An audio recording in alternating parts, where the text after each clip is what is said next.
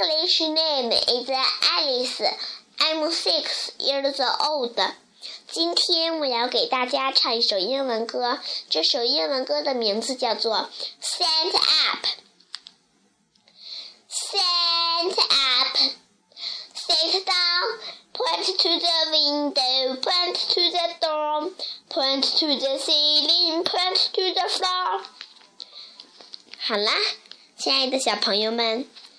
爱丽丝把这首英文歌唱完啦，我们明天再见。